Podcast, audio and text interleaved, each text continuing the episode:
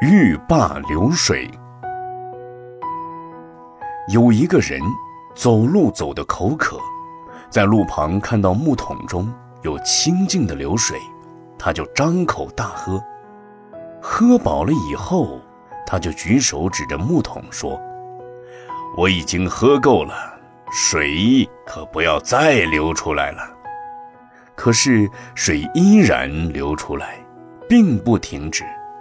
他就大怒说。我已经饱了，叫你别再流出来了。为什么一定要流出来？旁人见了，笑着说：“你不要喝它，自己离开就是了。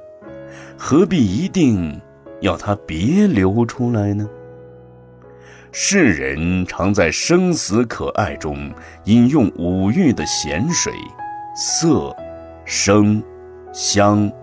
味、触，有时感到厌倦了，希望色、声、香味等不要再来打扰，这就应该收摄六根，从内心用功夫。只要求外面的五欲不来打扰，那是既不能阻止，也不能得到烦恼的解决，是徒劳无益的。